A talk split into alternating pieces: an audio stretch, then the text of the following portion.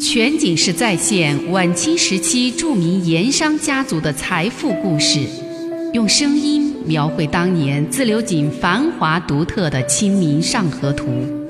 据王瑞小说《盐商世家》改编，悦享九零八自贡文化旅游广播为您倾情演绎《自流井往事》。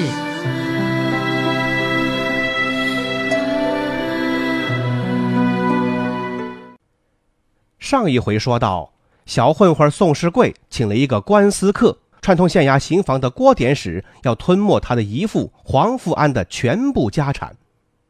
为断绝后患，还打算要了他的命。谋财害命啊！草草过堂之后，这个乡下小财主就给关进了二间卡房。经人指点，黄富安向孙猴子求救。孙猴子看在是同乡这层关系，而且人家又许以重利。他就想帮这个同乡的忙，可是那刑房的郭典史自己未必斗得过，也犯不着得罪。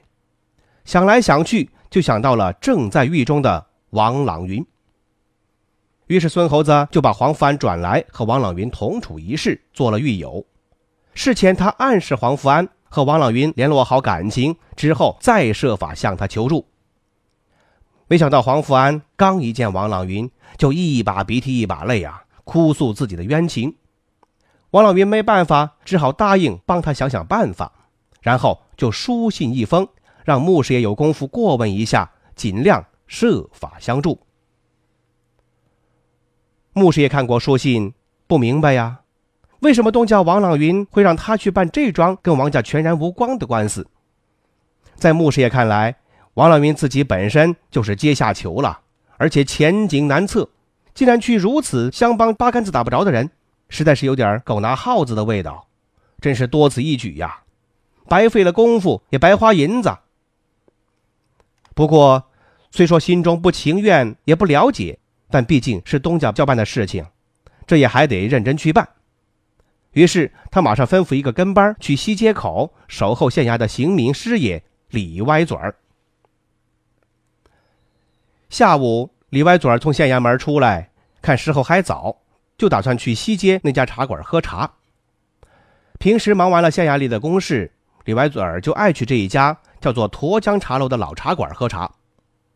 这家老茶馆在县城里头可以说是年深久远，从门面到内部的陈设，绝对赶不上县城里头新开那些个茶楼。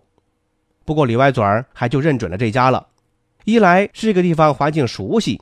就有一种依赖的心理，不肯轻易改变。第二是这个地方经常会有一帮官司客喝茶出没，喝茶闲聊之时，就可以听到一些官司方面的信息和新闻。谁知道这天，李歪嘴儿刚走到街口，还没进西街，迎面就来了一个人，把他给叫住了。仔细一看，认识，是自流井王家穆师爷手下的跟班，以前见过几次。那跟班向李歪嘴打了一个躬。李师爷，我家掌柜的就是穆德荣穆师爷，特地请小的过来请李师爷到河街茶楼喝茶，还说了晚间在杏花酒楼请你老人家喝酒吃饭。听那跟班啊叫自己老人家，他心里头一笑，有人这么叫自己啊，这还是第一次听到。算起来，今年虚岁也才四十二岁，就成了老人家了。这样的称呼一般是尊称老人长辈的。听到人家这么叫他，李歪嘴儿犹豫了一下，还是掉头随跟班而去。到了河间那家茶楼，穆师爷正端坐在临江的一张桌子上等候，茶碗已经摆放好了，只是还没沏上开水。茶桌上还摆了几碟瓜子糖食。等李歪嘴儿落了座，穆师爷招来茶官，冲上了鲜开水。穆师爷又招呼他吃一些瓜子糖食，两个人随便闲聊。虽说是闲聊着，但李歪嘴觉得穆师爷这是无事不登三宝殿，今天绝不仅仅只是来喝茶聊天吃瓜子儿的，肯定是有事相求。李歪嘴和穆师爷以前经常在这家茶楼碰面喝茶，不过自打水利局案发，王朗云入狱以来，两个人的联系就减少了。什么原因？一是此案是由知县陆基在亲自办理，又上报了省督衙门，他一个刑名师爷可就没办法掺和了。第二是县衙里已经有了风声，说他李歪嘴被王家买通了，私下里在为王家通风报信，暗中甚至在出谋划策。李歪嘴儿已经从陆基和他那个亲信李师爷脸上看出了对自己的不信任，所以他为了避嫌，为了自身的安全，就主动减少了和穆师爷的联系。李歪嘴儿态度的变化，穆师爷当然是有所察觉。好在案子发展到这种地步，能求到他的地方还真就不多了。另外，前些时候通过李外嘴牵线，穆师爷和衙门县狱的一些相关人等，比如说孙猴子这样的关键人物，已经有了联系接触。有什么事儿，穆师爷可以直接找这些人打点疏通，这样也给李歪嘴儿减轻了压力。当然，这都是两个人心照不宣的事儿，彼此之间明白就行，没必要说破。那李歪嘴儿正在暗自寻思，穆师爷这次找他到底所为何事？穆师爷就开了口了，好像很随意的问道：“李兄，问你件事。永年镇黄福安那桩官司，你想必知道。”知道。李歪嘴儿点头答应着，心里却在想啊，这永年乡下小财主的地界纠纷官司，和你自流井王家相去十万八千里。另外，据我所知，也不挨你赵化老家穆某那门亲戚。你问这个是干什么？他心里头在猜度、狐疑，却听穆师爷又说道：“黄福安这件官司，若求到李兄名下，是否有把握翻转得过来？”这一问，说明牧师也是决了心要插手过问这个官司了。这也让他李歪嘴很为难。黄福安那件案子。虽说没有直接经过他的手，但内情多少还是了解一些。他知道那是黄福安外侄儿和城里的几个混混经人牵线买通衙门的刑房郭典史做成的冤案，目的是为了侵吞黄福安的家产。案子油水也不大，黄福安所有的家产全部加一块儿总共也不过值几百两银子。为难之处在于，经过了郭典史之手，郭典史在县衙门。资格跟他差不多，也是个比较难对付的老油子，所以李歪嘴脸上露出了为难之色。全景式再现晚清时期著名盐商家族的财富故事，用声音描绘当年自流井繁华独特的《清明上河图》。据王瑞小说《盐商世家》改编，悦享九零八自贡文化旅游广播为您倾情演绎《自流井往事》。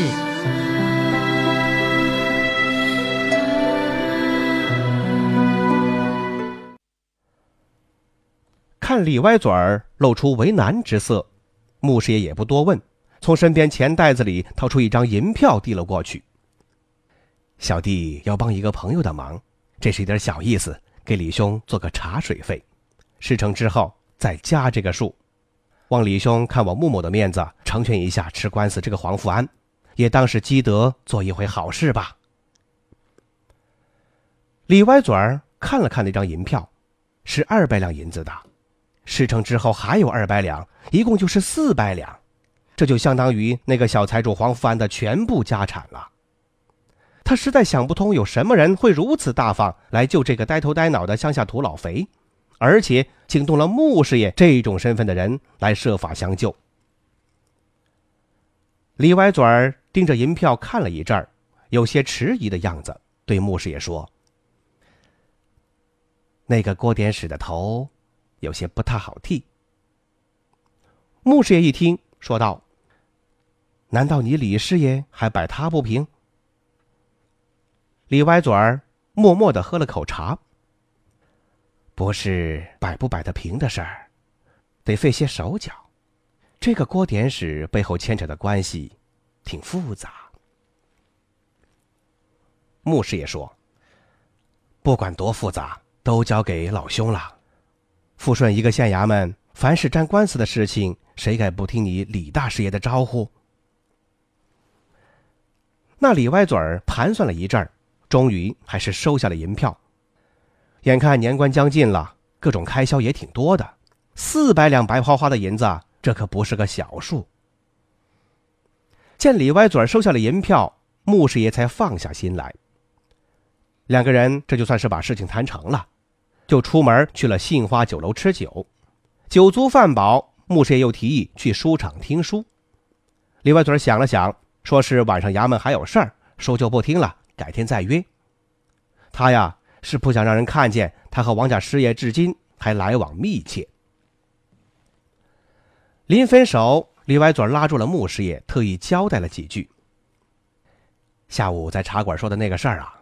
看在穆兄面子上，我尽力去办。不过有话说在前头，此事我料想会有些坡坡坎坎，办不利索。到时候需要你穆兄出面的，还得你亲自出面，不然穆兄只能另请高明啊。穆师爷点了点头，哈，这个自然。既然是为我办事，碰上什么实在摆不平的，李兄只管说，大家合力去办，总会有办法的。得穆兄这一句话，我就放心了。有事再约。李歪嘴儿满意而去。没想到，正如李歪嘴儿所料，事情办起来果然有些麻烦。不过根子倒还不在刑房郭典史身上。李歪嘴儿办事利索，讲究效率。第二天，他就约了郭典史喝茶。两个人在县衙是同事，而且都是老衙门。李歪嘴的资历地位还高过郭典史，对方也不能不给个面子。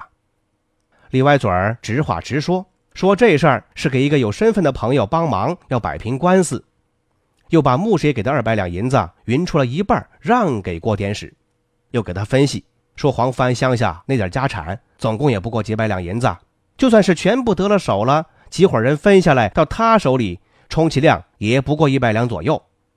如今你既卖了我李某人的面子，又有一百两现银到手，两者之间哪样更合算？郭天使，你自己选吧。郭天使没料到会半路杀出个程咬金，他没想到李歪嘴会站出来，而且把话说得如此直接。不过，既然李歪嘴说了话了，别说是有一百两银子，哪怕是只有十两银子，他也得买账啊。郭天使沉默了一阵儿答应说：“这事儿他尽力去办，争取让原告撤案息诉，银子的事儿就免了。”李歪嘴点了点头：“郭兄果然是个爽快人，如此最好，大家都乐得自在。”分手的时候，他还是把一百两银子的银票硬塞给了郭天使。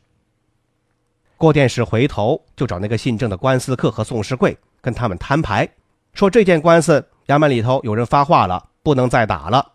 考虑到此前各位的辛苦，他愿意拿出几十两银子来补偿大家。然后当场拿出五十两银子。郭天使说：“宋世贵作为原告，这些日子多有花费，就拿三十两吧。”官司客郑某也尽了不少力，二十两银子作为这次的辛苦钱。哪知道两个人都不干，尤其是宋世贵，他原本盘算的。是姨父黄帆的全部家产值几百两银子，他霸占下来，除去了开支打点，就算减去一半，那还有二三两银子可得呀。可如今只有三十两，才十分之一，太吃亏了。所以他当时就叫了起来，说是衙门不让他打官司，他就告到州府，告到省里去。姓郑的官司客也是，原本想弄个百十两银子，到现如今二十两银子就打发了。也觉得这几个月忙前忙后的，把脑袋都想疼了，才到手区区二十两，这怎么说得过去？过点时看两个人都不听招呼，不知天高地厚的样子，他就变了脸，收起银子，拂袖而去。回衙门找李歪嘴儿，如此这般诉说一番，又说宋世贵扬言要把官司打到州府省里去，李歪嘴儿一时也没了主意，想了想。还是找穆师爷吧，就让人通知穆师爷到河街茶馆一谈。穆师爷匆匆赶到，一看李歪嘴的脸色，就知道事情不顺。一问，果然如此。李歪嘴儿试探着问：“母兄，你看，这可咋办？”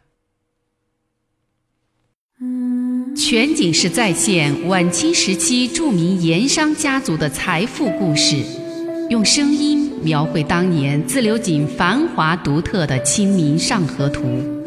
据王瑞小说《盐商世家》改编，悦享九零八自贡文化旅游广播为您倾情演绎《自流井往事》。